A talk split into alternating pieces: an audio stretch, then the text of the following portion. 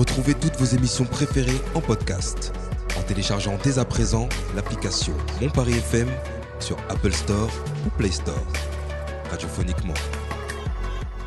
Mon Paris FM. Bienvenue dans l'émission On en parle sans tabou, votre émission de témoignages autour euh, de sujets de société. Aujourd'hui, l'inceste, on en parle sans tabou.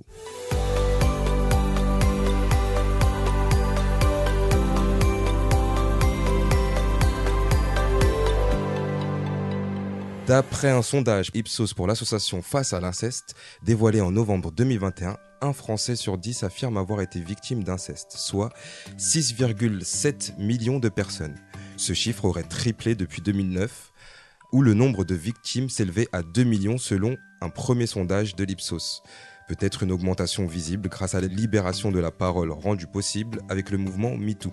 Sur ces 6,7 millions de victimes, 78% sont des femmes.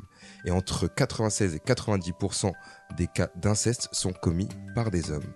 Aujourd'hui, pour en parler, nous recevons le docteur Fanny Boermotti, docteur en psychologie clinique et psychopathologie, psychologue, psychanalyste et auteur de nombreux ouvrages, notamment Tout commence par une pensée. Bonjour à tous, je suis très heureuse d'être parmi vous pour parler d'un sujet euh, extrêmement important de nos jours et qui l'a toujours été. Merci Fanny. Et nous recevons aussi euh, Anka, 30 ans, attachée commerciale en hôtellerie, qui a accepté de témoigner sur notre antenne. Bonjour, Merci Anka. beaucoup de, de nous laisser la parole, c'est rare, donc ça fait plaisir. Alors Anka, euh, nous allons t'écouter. Je sais pas comment, comment dire ça. Il faut dire que c'est pas facile à, à entreprendre ce genre de conversation. Euh, j'ai été victime euh, d'inceste de la part de mon beau-père euh, entre mes 12 et mes 19 ans, euh, de façon quasiment quotidienne. Euh, j'ai pas voulu porter plainte, moi personnellement. Je suis partie de la maison à 19 ans euh, sans rien. Et, euh, et c'est euh, à l'issue de la même année que ma mère s'est décidée à en parler à la gendarmerie et qu'on a été entendu. La personne euh, concernée a été directement mise en détention provisoire au vu de la gravité des faits. Et euh, il a été jugé quasiment quatre ans après, donc en 2015. On était trois victimes. Il a pris six ans ferme et il a fait que quatre ans et demi. Euh, à l'issue du procès, on n'a pas du tout de soutien. On n'a pas été encadré ni psychologiquement, ni par la justice, ni par euh, bah, le social. Hum, Même si on était majeur, on était face à une situation qui était très compliquée et qui, au final, s'est avérée euh, rester compliquée pendant des années. Parce que euh, quand on est victime, on a tendance à s'enfermer là-dedans et à devenir des victimes polytraumatiques. Donc, euh, s'en est suivi euh, pas mal d'années où j'ai erré dans des relations de violence conjugale, etc. Jusqu'au moment où, à mes 30 ans, j'ai dit stop, ça suffit, il faut arrêter, et j'ai entrepris euh, différentes thérapies pour, euh, pour sortir de là. C'est là que j'ai découvert que j'avais un syndrome du stress post-traumatique suite à ces abus. euh, qui du coup se- sont devenus répétés. Et ma maman s'est suicidée en juin 2021, donc assez récemment. Ça a été vraiment l'électrochoc pour moi, m'en sortir et me dire que j'avais pas envie de faire subir la même chose à mon fils cet état psychologique. Donc j'ai fait ce qu'il fallait pour essayer de me battre. Alors tu, tu nous dis qu'il y a eu euh, deux autres victimes, Mhm. deux autres qui, qui étaient... Ma sœur aînée et euh, la sœur de ce monsieur. Alors comment on en arrive à, à être abusé par son beau-père? C'est très insidieux en fait. Euh, Alors moi j'ai une partie de mes souvenirs qui ont été effacés parce que j'ai fait une amnésie traumatique. J'en ai qui reviennent maintenant suite aux différentes thérapies que j'ai entreprises.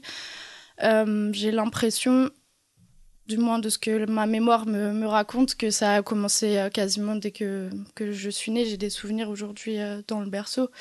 Donc je pense qu'en fait c'est une installation insidieuse qui fait qu'il y a un espèce de climat malsain qui se crée autour de vous, mais comme vous êtes enfant et que vous connaissez rien, vous ne voyez pas que c'est malsain. Et nous, bah, c'était beaucoup d'exhibitionnisme. Puis après, ça a commencé par être euh, des films porno qui étaient regardés devant nous. Il se masturbait devant nous quand il prenait son petit déjeuner. Et petit à petit, en fait, bah, notre psychisme, euh, on sait quelque part que c'est pas bien. Mais en fait, je pense que le cerveau, pour se protéger, il, il se ferme. Et en fait, on laisse juste les choses se faire. Alors, il, il y avait aussi euh, ta, ta sœur de ses 7 ans à ses 16 ans, c'est ça? Exactement. Et après ses 16 ans, qu'est-ce qui s'est passé? Elle a quitté la maison. Donc, euh, c'est pour. En fait, on a six ans de différence. Et elle, quand elle a quitté la maison, ça a plus ou moins commencé avec moi. ça ça n'a pas ça a pas été direct moi d'abord c'était un petit peu malsain les vrais enfin les vrais abus on peut dire que c'en était déjà avant mais ce qu'on peut pénalement considérer comme un viol c'est intervenu à son départ de la maison et, quand elle est partie, elle a entrepris quelque chose euh, En effet, elle a tenté de porter plainte dans la gendarmerie de notre village. Simplement, ce monsieur euh, était le fils de la secrétaire de mairie. Donc, quand ma sœur s'est présentée à la gendarmerie, les gendarmes ont directement appelé euh, donc notre grand-mère adoptive pour prévenir ce monsieur que ma sœur tentait de porter plainte. Et du coup, il n'y a jamais eu de plainte qui a été prise. Et, toi, de ton côté, tu as dit que tu as mis du temps avant de porter plainte? Bah, en fait, euh, alors moi, je savais sans savoir euh, ce qui se passait euh, pour ma sœur. Parce qu'à l'époque où elle a essayé de déposer cette fameuse plainte, elle a été punie de sortie pendant un an parce qu'elle aurait menti. Quelque part, on savait que nous que c'était pas ça, mais encore une fois, j'étais une gamine, j'étais pas du tout en mesure de, de pouvoir intervenir à ce moment-là. Quand c'est arrivé la première fois me concernant, j'ai directement appelé ma sœur et elle m'a dit Je t'en supplie, parle-en à un adulte et surtout pas à maman parce qu'elle va rien faire, elle est au courant et elle fera rien. Et euh, donc à ce moment-là, j'étais en vacances dans un camping et je m'étais fait une amie en vacances. J'en ai parlé du coup à cette amie qui a alerté ses parents, qui ont simplement alerté ma mère. Ma mère leur a dit on va aller voir la gendarmerie, on va prendre les choses en main. Et euh, elle l'a jamais fait. Donc quand votre propre mère vous dit euh, on peut rien faire. Et si tu dis quelque chose, bah, à cause de toi, euh, on n'aura plus de maison ou ta sœur se retrouvera à la rue. J'ai simplement décidé de me taire, en fait. Alors, Fanny, euh, on entend beaucoup de choses là. On, entend des, amnésies. Euh, comment, quand on est enfant comme ça, qu'est-ce que, comment ça peut devenir aussi aussi normal, j'ai envie de dire? J'ai l'impression qu'il y a eu un processus, d'abord des, films porno diffusés, des attouchements, des masturbations comment, comment un enfant euh, traite ces informations? Alors, avant de rentrer dans le vif du sujet, je voudrais vraiment euh, féliciter Anka d'être capable aujourd'hui de pouvoir poser des mots et raconter son histoire parce qu'effectivement, la problématique de l'inceste, c'est que l'enfant est enfermé dans diverses émotions qu'il ne comprend pas lui-même. Soit, dans certains cas, c'est tellement banalisé qu'il a l'impression que euh, le monde marche ainsi, et donc, quelque part, il accepte ce que son parent, là c'était ton beau-père, mais ce qu'un parent donne comme étant la norme. Ou alors, il y a une notion de honte. Tu l'as dit aussi un peu plus loin. Euh, on sait que c'est pas bien, mais quelque part, il y a une acceptation parce que euh, on est dans une forme de dépendance à ses propres parents. Et donc, l'enfant, il suit les règles à l'intérieur de sa maison. Et si en plus on est enfermé, et c'est souvent le cas dans un secret de famille, par la peur, euh, une mère qui peut-être parce que elle-même est dans une relation toxique n'arrive pas à protéger ses enfants, ou parce que le discours environnant de ce que vit l'enfant est finalement un discours culpabilisateur, ne le dit à personne parce que je risque d'avoir des problèmes. si tu le dis, c'est que, tu fais quelque chose contre ta famille, contre ton beau-père et aussi, je dirais, la confusion des sentiments. Parce que finalement, l'enfant qui est plongé depuis sa naissance dans cet environnement, ce que lui, il attend, comme tous les enfants, c'est qu'on prenne soin de lui et l'amour du parent. Et très petit, si on apprend à l'enfant à confondre ce qui est, entre guillemets, une sexualité déviante euh, et, répréhensible pénalement parlant, et puis même c'est destructeur. Si on apprend à l'enfant à confondre cette sexualité-là avec les liens affectifs qu'on noue avec les parents, ben l'enfant il est dans une totale confusion et certains mettront parfois des années, des années à même réaliser qu'ils ont le droit de dire non, euh, qu'ils pourraient, vivent quelque chose de pas normal et qu'en fait des adultes entourants pourraient, pourraient venir intervenir et que cette situation s'arrête. Et d'ailleurs, c'est pas toujours le cas puisque dans le témoignage de Anka, on voit que la gendarmerie n'est pas pas intervenue euh, à ce moment-là de, de, sa vie. Alors concernant ce que tu décrivais euh, des mécanismes psychiques, effectivement, euh, toi, ton chemin, c'est qu'il y a eu euh, une forme d'oubli, parce que c'est tellement douloureux ce qu'Anka a vécu et ce que certains qui vivent l'inceste vivent, que finalement, euh, le psychisme fait son rôle et protège l'enfant et coupe tous les souvenirs mais c'est pour un temps, c'est à court terme. Les mécanismes de défense sont souvent à court terme, et à l'âge adulte, quand on évolue, quand on avance, eh bien, ça revient, ça submerge, parfois ça peut détruire. Et donc effectivement, moi, je, pense que la thérapie, la verbalisation, la parole, c'est ce qui peut, c'est ce qui peut, c'est ce qui peut sauver. Et aujourd'hui, euh, dans ton introduction, tu parlais de l'ère MeToo. Ce que ça a changé, c'est que justement des histoires de vie comme celle de Anka et comme tant d'autres, euh, finalement donner un statut de, de, victime, mais aussi un statut où il pouvait y avoir de la honte, de la culpabilité. Et aujourd'hui, de victime, on passe à héroïne ou héros, parce que ça concerne aussi les hommes, parce qu'on voit que finalement c'est des situations extrêmement dures, ça coûte beaucoup d'énergie de s'en sortir. Mais le, le, profond message que je voudrais dire aujourd'hui et que tu formules aussi, c'est qu'on s'en sort. Avec beaucoup de travail, on s'en sort. Alors, euh, tu parlais de, de, ta maman tout à l'heure. Euh, pendant, pendant ce temps-là, qu'est-ce que, comment elle, elle a réagissé Est-ce qu'elle était là? Est-ce qu'elle était au courant? Ma mère était malade, elle était bipolaire. Euh, de ce fait, déjà, on a une enfance très compliquée parce qu'on a subi aussi beaucoup de violences physiques de sa part aussi. Donc, euh, je pense qu'elle était. Alors, je ne sais pas si c'était un déni ou la volonté de cacher les choses, mais en tout cas, elle n'a jamais, euh, elle a jamais réagi. Et pourtant, elle savait. Et elle nous disait euh, ne dites rien parce que sinon, à cause de, de, vous, on va être dans une situation compliquée. Donc, quelque part, elle nous a laissé rester euh, enfermés dans cette situation pour son propre confort. Et quand j'ai décidé de de prendre les choses en main, de faire des thérapies, je l'ai confrontée par rapport à ça en lui disant qu'elle avait aussi sa part de responsabilité là-dedans parce que quand on a eu notre procès en cour d'assises, on n'a pas voulu l'entraîner là-dedans, donc on n'a pas déposé plainte contre elle aussi. Alors qu'on aurait pu pénalement, elle était totalement responsable. Mais je l'ai, mise face à ses, à ses torts et c'est quelque chose qu'elle n'a pas du tout accepté. Et je pense que son suicide est dû à ça. Ça a été trop compliqué pour elle d'accepter que elle avait vraiment sa part de responsabilité dans ce qu'on avait vécu et de ce que ça a entraîné après pour nous aussi. Et, euh, du coup, l'instruction a commencé en 2011. Oui. À la fin euh, de, de, tous les sévices. Mhm. Et ça a mis 4 ans avant d'être euh, d'être jugé. Comment, comment ce processus, comment, ce, comment ça se passe pour toi et ta sœur, du coup Et aussi ta tante? C'est très long.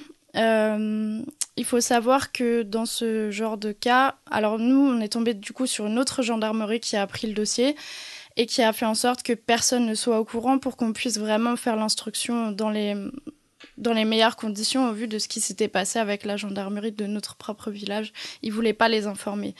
Donc nous, on a été entendus euh, par les gendarmes sans que la famille soit au courant. Ça veut dire ni notre mère, ni notre beau-père, ni personne on avait cette culpabilité-là de dire on a témoigné contre eux et on doit faire semblant que c'était pas le cas. On était à la maison quand il a été arrêté, on savait qu'ils allaient venir ce matin-là. Euh, ils sont venus perquisitionner, on le savait, mais on a encore dû faire semblant. Donc ça, c'est compliqué parce que ça nous met dans une position de culpabilité. Quand la famille a appris qu'on a parlé, évidemment, ça a été, euh, ça a été un, vrai tournant dans, dans les relations. Ça a complètement explosé. On s'est retrouvé un petit peu isolés. Mais après, c'est l'attente. C'est très très long. Et euh, pendant cette attente, on a des expertises psychologiques, psychiatriques. Euh, on a aussi un peu des.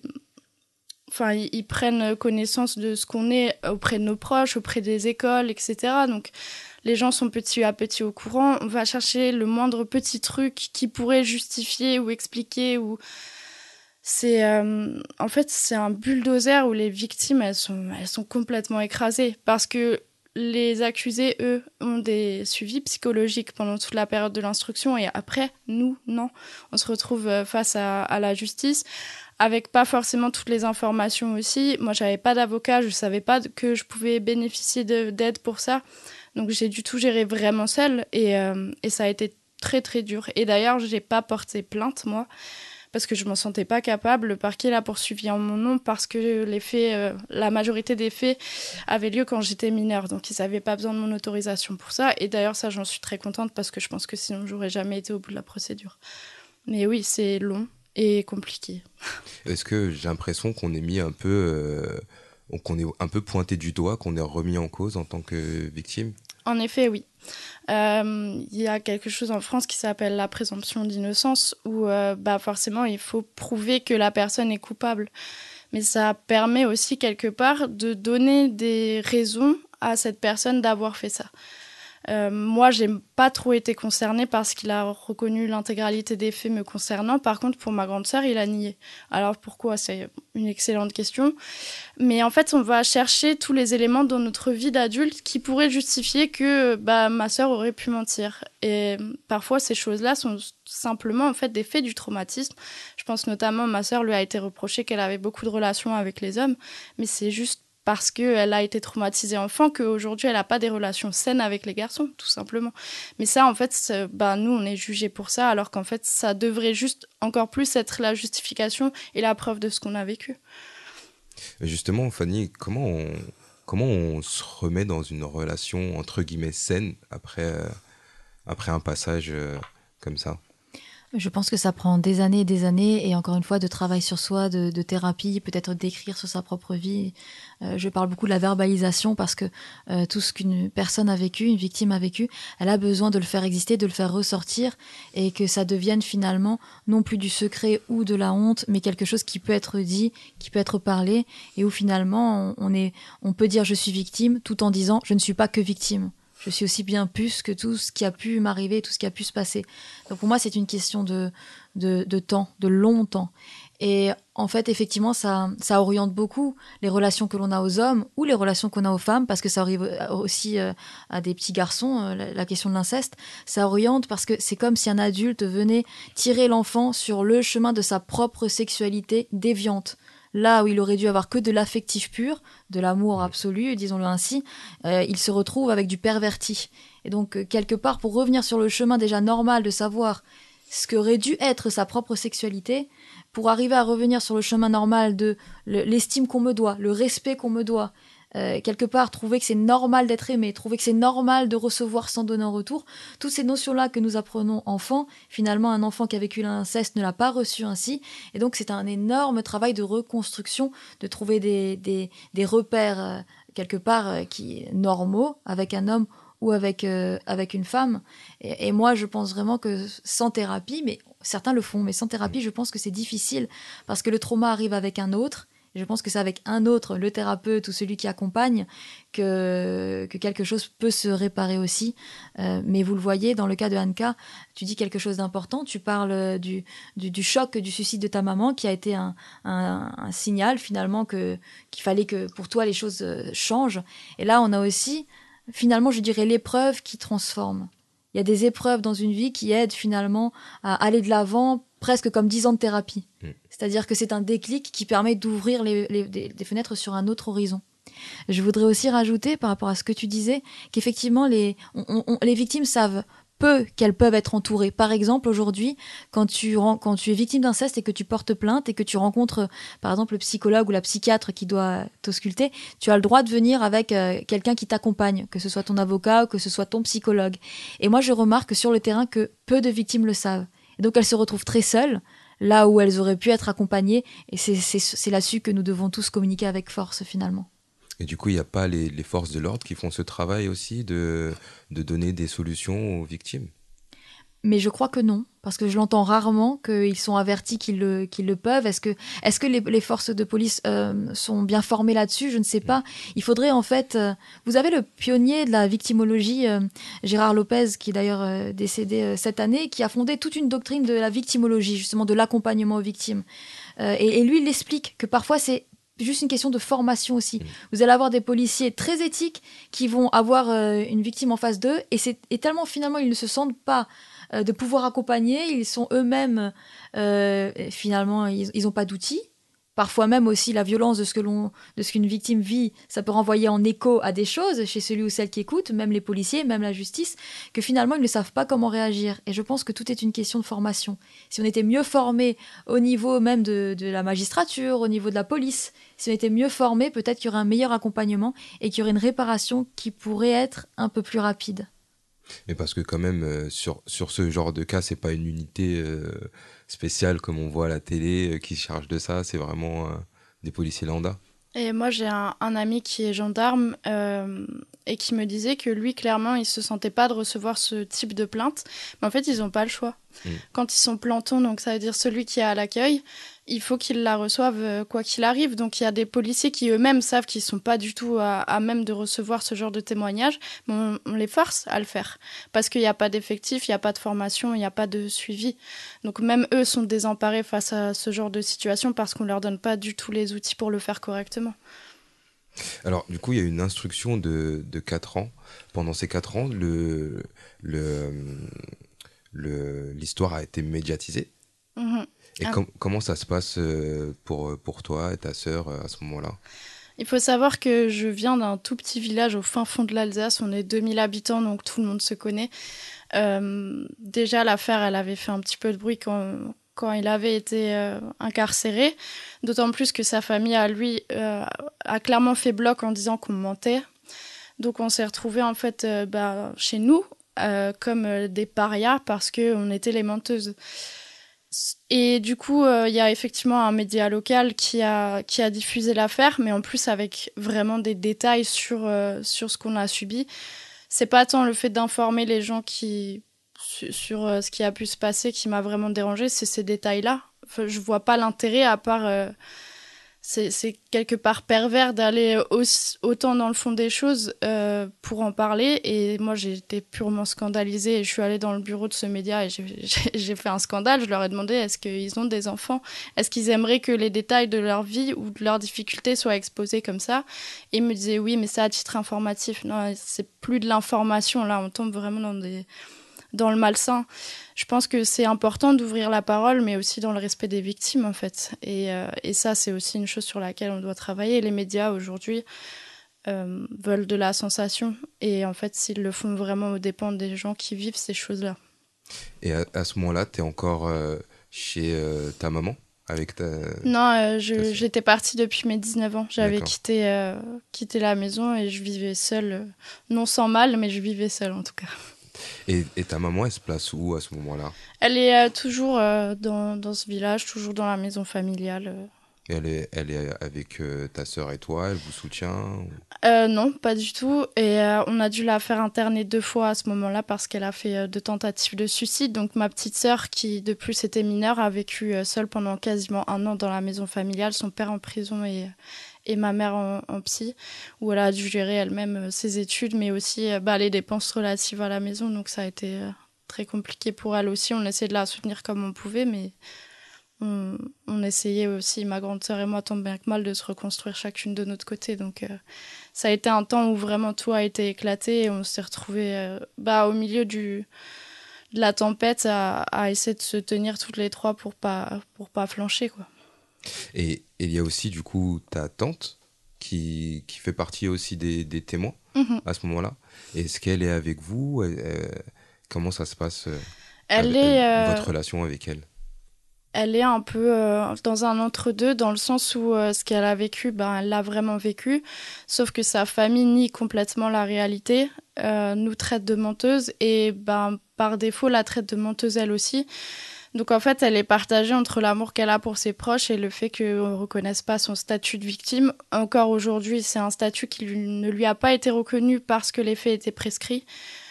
Donc euh, aujourd'hui, j'ai plus de contact avec elle, les liens sont totalement rompus, mais j'arrive totalement à, comprendre que sa position était très compliquée aussi.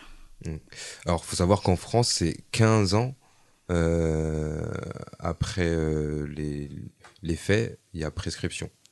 Alors, c'est 20 euh, ans après la majorité. Maintenant. 20 ans, maintenant, oui, ça a changé mm. euh, dernièrement. C'est passé à, 20 ans. Euh, est-ce que, est-ce que hum, quand, on, quand on vous interroge, parce qu'on parle d'inceste qui n'était pas encore reconnu pénalement, réellement, est-ce que on, on, vous demande des détails de, de on vous demande des détails de, de je perds mes mots euh, un témoignage assez, assez euh, profond pour euh, sortir des choses, pour pouvoir faire avancer les choses En fait, il faut savoir déjà qu'il il y a deux, deux charges différentes. Il y a le viol et l'agression sexuelle qui n'est pas la même chose. Et en fait, ils sont obligés d'aller dans le détail pour, pour pouvoir qualifier vraiment si c'est un viol ou une agression sexuelle. Et, euh, et, par exemple, ça va être très cru ce que je vais vous dire, hein, mais au procès, par exemple, euh, l'avocat de, de, notre accusé disait qu'entre un viol et une agression sexuelle, c'était juste une question de centimètres. Parce que, par exemple, quelqu'un va poser la main sur, euh, sur vos parties intimes, ça va être une agression sexuelle. Par contre, s'il rentre ne serait-ce que la phalange, là, c'est un viol. Donc, ils sont obligés de vraiment aller dans le, le détail pour pour pouvoir qualifier ça, mais aussi pour pouvoir avoir les faits les plus détaillés possibles pour que euh, bah, la défense ne puisse pas contester en fait les témoignages. Et on arrive en 2015, le voilà, il y a le, la sanction tombe. Comment tu te sens?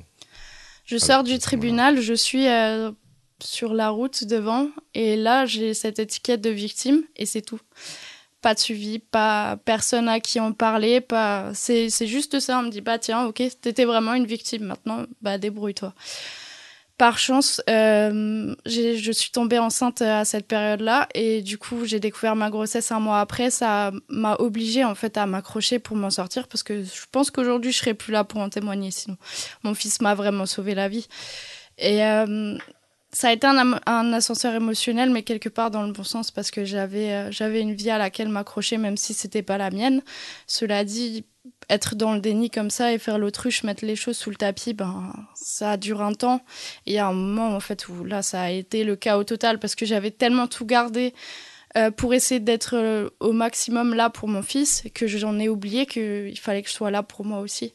il y a un moment où, euh, bah, ça a été l'hécatombe. J'ai fait sept tentatives de suicide en un an, dont la dernière a failli m'être fatale, où j'ai fini dans le coma pendant une semaine. Puis j'ai demandé de mon propre chef d'être interné en, hôpital psychiatrique pour être suivi correctement et, que ça s'arrête.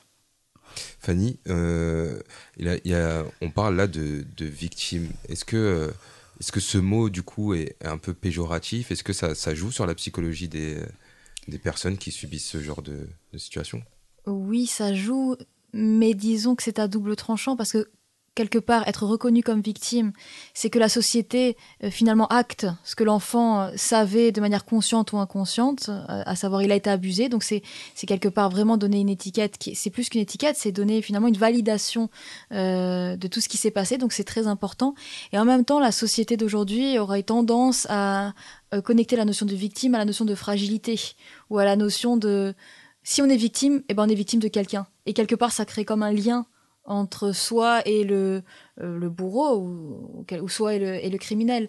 Donc pour moi, je dirais qu'il faut, il faut travailler justement en thérapie ou, travailler avec soi-même, si on n'a pas envie de, le faire avec quelqu'un d'autre, autour de cette notion de victime. C'est-à-dire que pénalement parlant, par exemple dans le cas de Anka, tu, tu as été victime, euh, et en même temps, humainement parlant, euh, tu es, je le disais, je reprends ce terme, une héroïne qui a réussi à se relever plusieurs fois. En plus, tu en témoignes pour ton fils.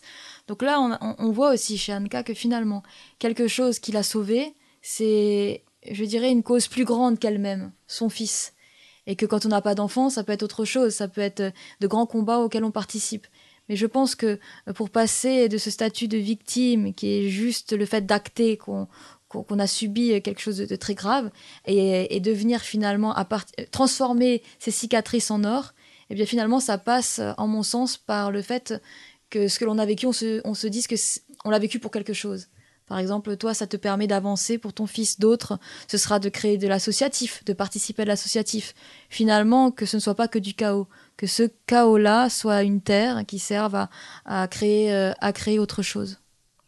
Et du coup, tu as, as, eu ton, ton petit garçon qui t'a littéralement sauvé la vie, comme, comme tu le dis. Et après ça, qu'est-ce qui... Parce que du coup, il y a ton beau-père qui fait les qui fait 4 ans au lieu de 6 d'ailleurs. Mm-hmm. Et comment ça se passe à ce moment-là? Euh, en novembre 2016, je reçois un appel euh, du gendarme qui aujourd'hui est presque un ami parce qu'on a gardé contact pendant toutes ces années. C'est d'ailleurs la seule personne euh, qui, qui s'est intéressée un petit peu à ce qui se passait pour nous après. Il m'a appelé, il m'a dit Je suis vraiment désolée on est obligé de le laisser sortir parce que en fait si c'est bien conduit et du coup il a obtenu sa libération conditionnelle je préfère te prévenir. Moi par chance j'habitais déjà plus en Alsace à ce moment-là j'étais sur Paris mais euh, mais enfin c'est un peu un coup de massue quoi. On se dit ah oui déjà. On n'a même pas eu le temps de voir laisser euh, passer le procès. Un an après il est dehors et euh, février 2017 il est sorti. À savoir que euh, quand il y a une libération conditionnelle, euh, dans le cas de, viol ou d'agression sexuelle, les, euh, les accusés n'ont pas le droit de prendre contact avec leur victime avant la fin effective de la peine. Sauf cas de, ben, je ne sais plus comment ça s'appelle, d'injonction restrictive, où là c'est une interdiction. Mais s'il n'y a pas d'injonction, dans ce cas-là, une fois que la peine effective est terminée, ils peuvent prendre contact avec nous. Et c'est ce qu'il a fait le lendemain de la fin de sa peine. Il m'a envoyé un message. Et, euh, et ça, je l'ai très mal vécu parce que j'en veux en fait à la, justice parce que déjà, il a pu retourner vivre là où j'ai grandi, alors que bah moi, je peux plus parce qu'il est là. Et en plus de ça, on lui permet, malgré tout ce qu'il a fait, de continuer à prendre contact avec moi et d'essayer de, me pourrir la vie parce que clairement, ce genre de personnes ce sont des pervers. Et, euh, et quand ils ont manipulé quelqu'un à ce point. Enfin, on était un peu soumise à, toutes ses volontés et ils lui permettent de recommencer. Et ça, je l'ai très très mal vécu et, euh, et j'ai dû définitivement couper les ponts avec l'ensemble de ma famille pour m'assurer une tranquillité. Parce qu'encore euh, encore après le, message, du coup, il a continué à essayer. Ah oui, oui, encore aujourd'hui. Enfin, là, là, ça fait depuis du coup que j'ai été hospitalisée où j'ai coupé les ponts avec euh, toute ma famille à l'exception de mes sœurs parce que par tous les biais, il essayait de me contacter, de me voir, de me faire culpabiliser de sa peine euh, de prison. Et il fait pareil avec ma petite sœur qui a toujours des contacts avec lui, où il la culpabilise. Euh, oui, j'ai fait ma peine, maintenant vous pourriez me pardonner, euh, c'est pas si grave. C'est pas à toi d'en juger en fait. Parce que du coup, il a toujours contact avec ta petite sœur. et elle est elle vit toute seule aujourd'hui ou? Elle est euh, en couple, elle a un enfant aussi et elle s'est éloignée beaucoup. Mais en fait, quand c'est dans le cadre familial, malheureusement, il y a quand même des liens. Euh, enfin, c'était notre père, il nous a élevés, il s'est levé tous les matins pour, euh, pour nous nourrir. Donc, quelque part, on ne peut pas s'empêcher d'avoir un sentiment de culpabilité ou d'attachement. Et je pense qu'il y a aussi bah, toute la manipulation qu'on a subie qui fait qu'on est forcément un petit peu dépendante de cette personne. Et ma petite sœur, c'est une chose de, laquelle elle n'arrive pas à se détacher aujourd'hui. Elle culpabilise énormément de ne pas être là pour lui après tout ce qu'il a vécu. Mais du coup, ça, ça crée un déni de sa propre souffrance et, euh, ça l'a ça fait beaucoup souffrir. Et moi, je l'encourage vivement à, voir un psy ou en tout cas à faire quelque chose pour, euh, pour pouvoir parler de ça, mais elle n'est pas encore prête. Euh, Fanny, là, on parle clairement Anka, tu as, lâché le terme de pervers. de pervers euh, je, connais le terme pervers narcissique. Est-ce qu'on est, dans, on est clairement dans ça? Alors je ne sais pas si on pourrait dire euh, pervers narcissique parce que pervers narcissique ne passe pas forcément par la question de la sexualité. Ça peut être une manipulation qui détruit. Euh, je, je, ne sais pas si on pourrait parler de pervers narcissique, mais de pervers clairement, de déviance clairement, de pathologie clairement. Et en fait, la problématique, c'est que quand on fait 4 ans, 5 ans de prison, est-ce que le, fond du problème a changé? Euh, je, je voudrais pas dire bien sûr que non, parce que chez certains peut-être, mais la plupart du temps, il n'y a pas eu un suivi qui permette de changer.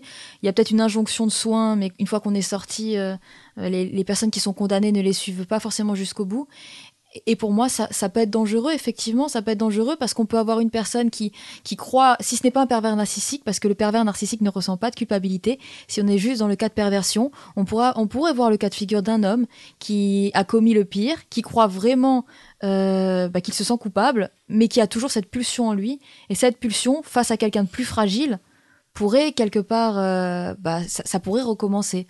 Donc c'est pour ça que pour moi, il y a des personnes qui doivent avoir un suivi à vie quand on est dans le cas de l'inceste, quand on est dans le cas de la perversion qui touche à la, à la sexualité, parce qu'elle l'a bien décrite aussi, on voit à quel point du coup la notion de, de dépendance qui, qui, est normale, tous les enfants naissent dans la dépendance aux parents, euh, bah, une fois adulte, c'est extrêmement difficile de se détacher même d'une personne euh, qui a fait le pire sur nous, parce qu'on n'est pas dans une zone totalement noire, on est dans, on est finalement dans une zone où il y a eu quand même des, matins où justement où elle, le dit elle-même, elle a été nourrie, peut-être où il y a eu des moments de jeu, donc en fait, il y avait le pire en dessous de tout ça. Mais tous ces moments où le, père, beau-père, a réussi à être père, créent une forme de dépendance qui est aussi toxique pour, euh, pour celle euh, qui la vit.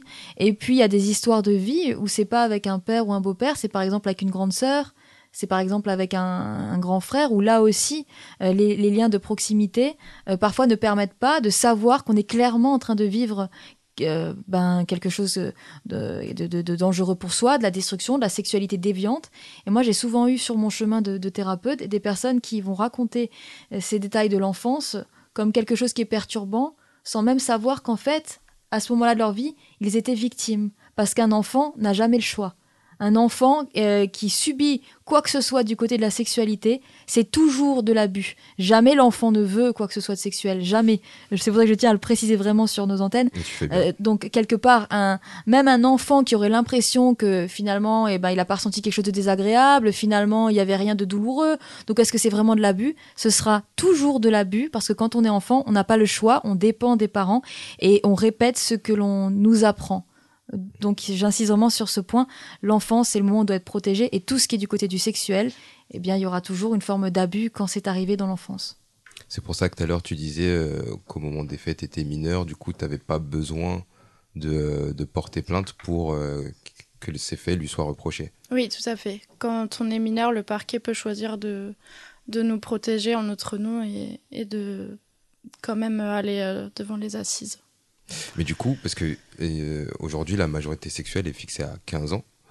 Et à partir de là, il faut justifier euh, qu'on n'est pas consentant Alors, euh, c'est tout le problème du droit français. Il y a certes une majorité sexuelle à 15 ans, mais aujourd'hui, même une victime de 4 ans doit prouver qu'elle n'était pas consentante. Et c'est pour ça que récemment, il y a eu des débats sur justement l'âge de consentement, qui n'est pas la même chose que la majorité sexuelle, et que, euh, en fait, ils voulaient fixer ça à 13 ans, où tout le monde a crié au scandale, ah, mon Dieu, 13 ans, c'est trop jeune. Certes, c'est jeune, mais en fait, ça aurait permis que toutes les victimes antérieures à leurs 13 ans n'ait pas besoin de justifier qu'elle n'était pas consentante. Parce qu'aujourd'hui, il y a des procès où des gamines ont 11 ans qui se voient en fait euh, prononcer un non-lieu parce qu'on dit qu'elles étaient consentantes alors qu'elles ont 11 ans. C'est incroyable. Euh, il sort de prison, euh, il te contacte. À ce moment-là, ta maman, elle, est encore avec lui, elle le soutient. Elle... Non, non, elle s'est séparée de lui à partir, enfin, avant même que qu'il aille en prison. C'est d'ailleurs elle qui a dénoncé les faits pour bénéficier d'un divorce auteur exclusif. C'est pas de notre propre chef qu'on a porté plainte, c'est tout simplement pour des histoires d'argent parce que euh, sinon elle n'aurait pas eu de part sur la maison. C'est aussi pour ça en fait que j'ai pas souhaité porter plainte parce que c'est pas moi qui ai décidé de sortir ça. Euh, mais ma mère, oui, bipolaire, elle fait des allers-retours euh, en psychiatrie et puis, puis dans le déni total et et, pas du tout euh, présente ni, ni à l'écoute euh, de, ses filles. Elle, elle, En fait, c'est ça qui a été le plus douloureux après. C'est sa sortie. Bon, il fallait l'accepter parce que c'est comme ça, c'est la justice.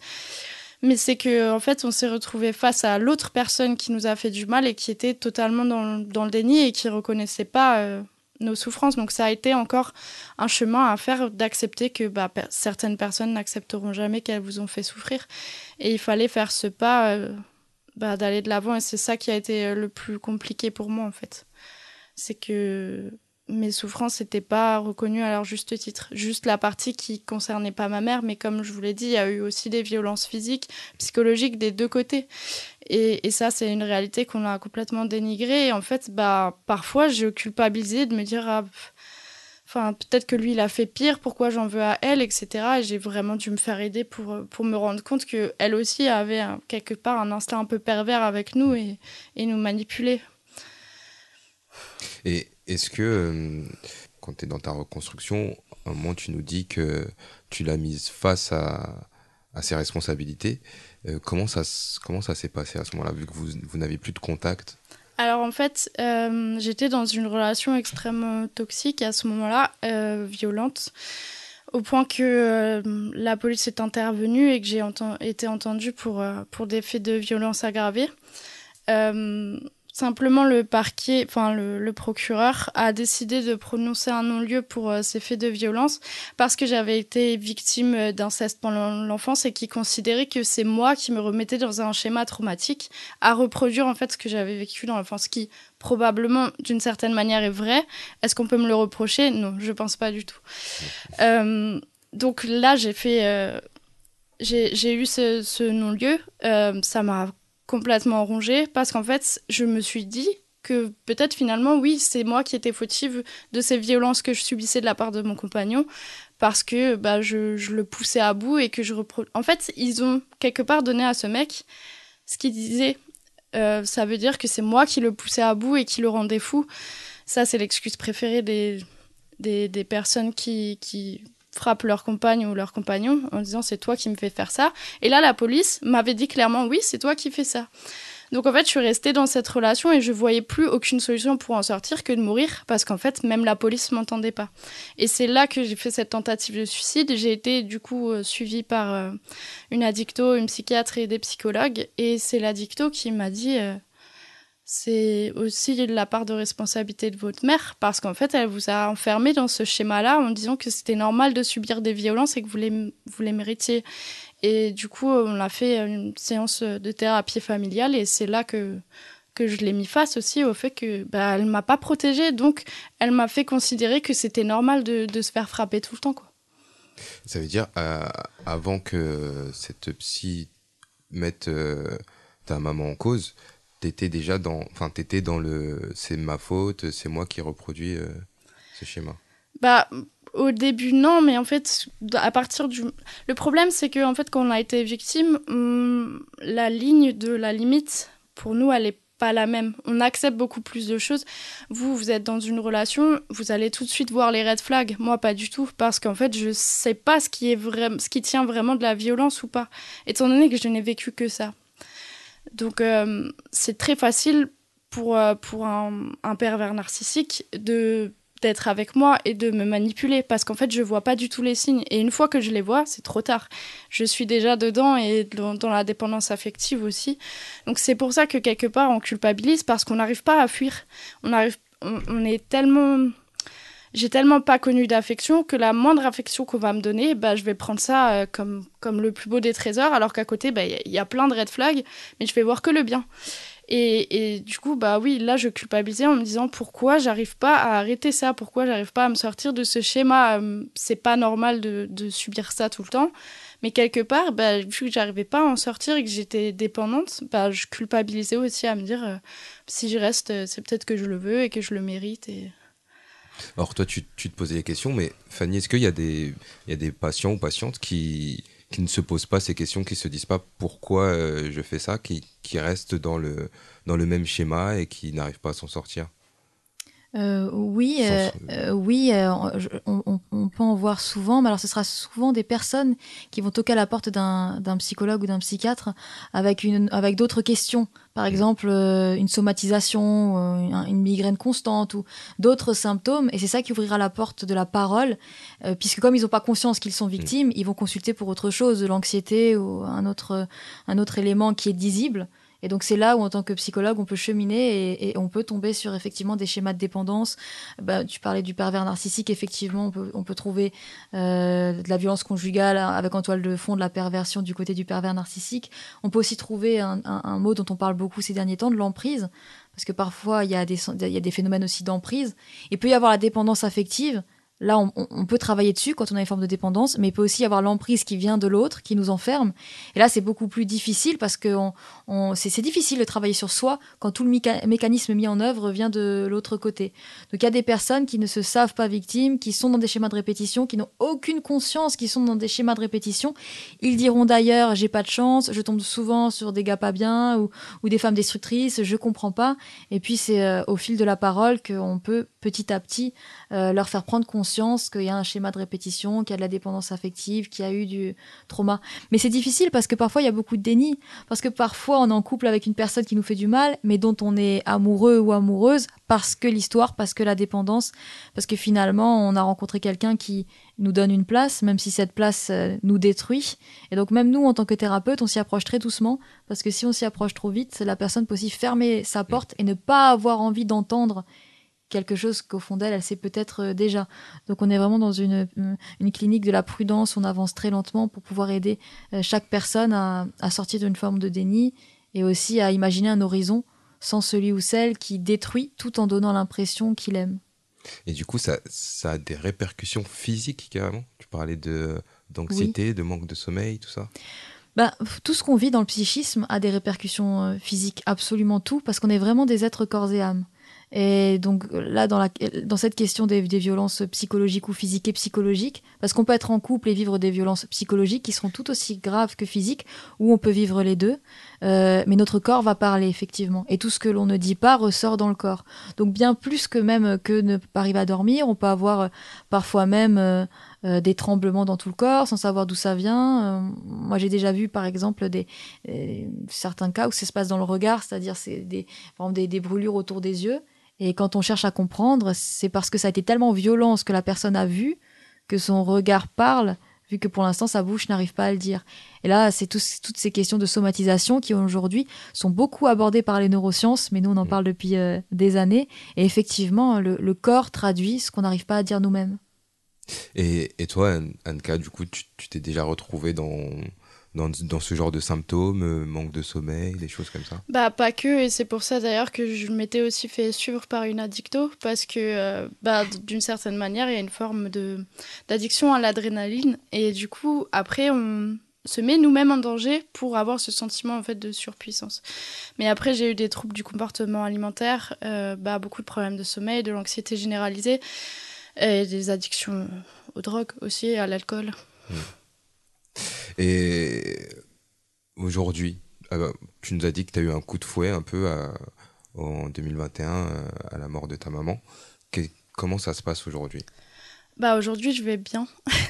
Et, euh, et, je suis étonnée de pouvoir le dire mais euh, j'ai fait ces trois mois et demi de psy.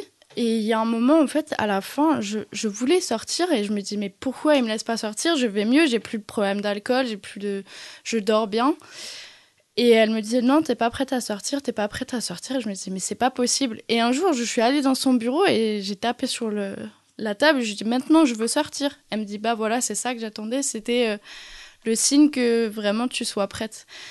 Et, euh, et du coup, je suis sortie de l'hôpital euh, et j'ai décidé tout simplement de complètement changer de vie. J'ai déménagé encore une fois. J'ai repris parce qu'avant j'avais j'avais un autre travail, j'ai repris le, le, boulot pour lequel j'avais fait des études. J'ai changé d'environnement, de, fréquentation. Je suis juste restée aussi avec euh, avec mes amis qui avaient été là euh, au moment où ça allait pas. Et en fait, je pense tout simplement, j'ai compris tous les mécanismes. Alors, j'ai toujours été assez clairvoyante sur ma situation, mon état psychologique, mais euh, ce que j'avais pas compris, c'est que la seule personne qui avait les clés, c'était moi-même. Et du moment où j'ai compris ça, tout, tout a fini par rouler. Et puis surtout, je pense que ce qui a fait qu'aujourd'hui je vais bien, c'est d'avoir accepté que ça m'a changé à jamais et que je ne deviendrai pas la personne que j'étais avant ça. C'est comme ça et je pourrais pas le changer. Il n'y a pas de réponse, il n'y a pas de pourquoi, c'est juste c'est ça. Et euh, bah ça fait partie de ce que je suis aujourd'hui. Et peut-être que j'aurais été une autre dans une autre situation, mais aujourd'hui je suis ça et au final je suis pas si mal. Très bien. Eh ben, merci beaucoup, Anka, pour euh, ton témoignage. Euh, tu aurais quelque chose à, ajouter? Anka finit en disant qu'elle est pas si mal. Je dirais qu'elle est, elle, est plus que pas si mal. Je pense que quand on voit tout son parcours, ce qu'elle en a fait, on a, on a un exemple de résilience euh, qui doit se transmettre. J'espère que les gens qui nous écouteront arriveront à épuiser de la force, parce qu'il y a beaucoup de force qui sort de ce, de ce témoignage. Merci beaucoup, merci beaucoup euh, Fanny euh, d'avoir participé avec nous et pour ta clairvoyance. Merci Anka énormément et franchement force à toi, c'est incroyable, ton parcours est incroyable et c'est c'est une force de la nature, franchement euh, bravo. Merci. Tu as choisi une musique pour la fin de cette émission, c'est euphonique, c'est ainsi. Pourquoi ce pourquoi cette musique? Parce que je trouve qu'elle reflète bien les sentiments qu'on peut avoir lorsqu'on traverse des périodes de vide, c'est vraiment l'expression des sentiments de la dépression, je pense. Et euh, je voulais cette chanson en particulier parce que c'est l'état dans lequel je pouvais me sentir ces dernières années. Et c'était aussi pour montrer aux gens que bah, on n'est pas obligé de s'y enfoncer. Que j'ai vécu ça, je sais ce qu'ils traversent aujourd'hui et que maintenant ils m'entendent parler et que c'est un état d'esprit totalement différent. Très bien, on va s'écouter ça. Et on se retrouve euh, très bientôt pour un autre épisode de On en parle sans tabou. Je tiens à remercier Jason euh, à la technique et Abou Bakar pour euh, son travail d'investigation incroyable. À très vite. Je suis avec toi sur la terre des morts. J'aurais voulu t'aimer. Mais il est trop tard.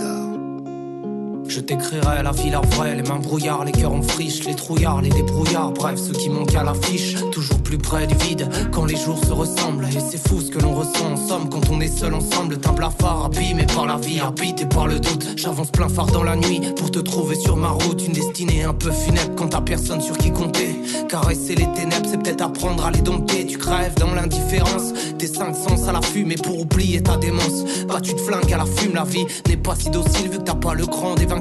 Tu veux ta dose d'ocytocine ou un coup de faucille en plein cœur. L'aiguille tourne et malgré tout, t'attends juste que ton heure sonne. T'es là pour les autres, à vous, mais quand t'as besoin, y a plus personne. Ta bonne étoile est un alors tant mieux si tout est sombre. Car il n'y a que les cœurs lucioles. Sur la même longueur tombe ce monde, n'a rien d'alléchant, y a plus grand chose pour t'exciter. Tu connais bien trop les gens et leur foutue toxicité. Tout le monde te parle, mais ça t'ennuie. On te traite comme un déprimé, alors que dans le fond, t'es juste le fruit des sentiments que t'as réprimés. À quoi bon leur parler? Leurs conseils sont prévisibles. Ils font semblant de t'écouter et tu resteras invisible. C'est comme ça depuis ta naissance, seul depuis le placenta. Qui prend bien trop de place en toi. J'ai presque vu l'Éden dans tes yeux couleur brumate, même qu'elle a pris vite à peine. Passer 3 heures du mat, même si le temps est limité.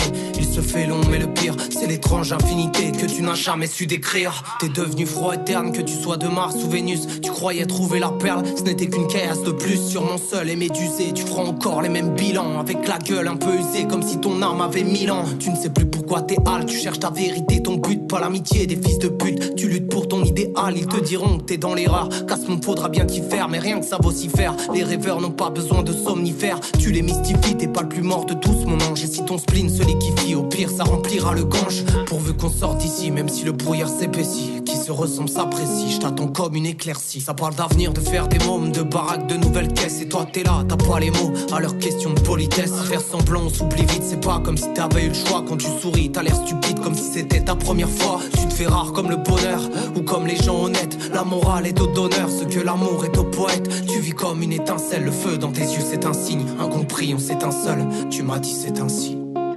Tu ne sauras jamais combien d'appels ont déchiré ma gorge. Troupeau de parias noyés dans la nuit, nuit sans tendresse, nuit implacable. Surtout ne dites pas que vous comprenez. Cela, il faut que tu le saches avant que je disparaisse. Mais je crains que nous ne soyons trop loin l'un Paris est.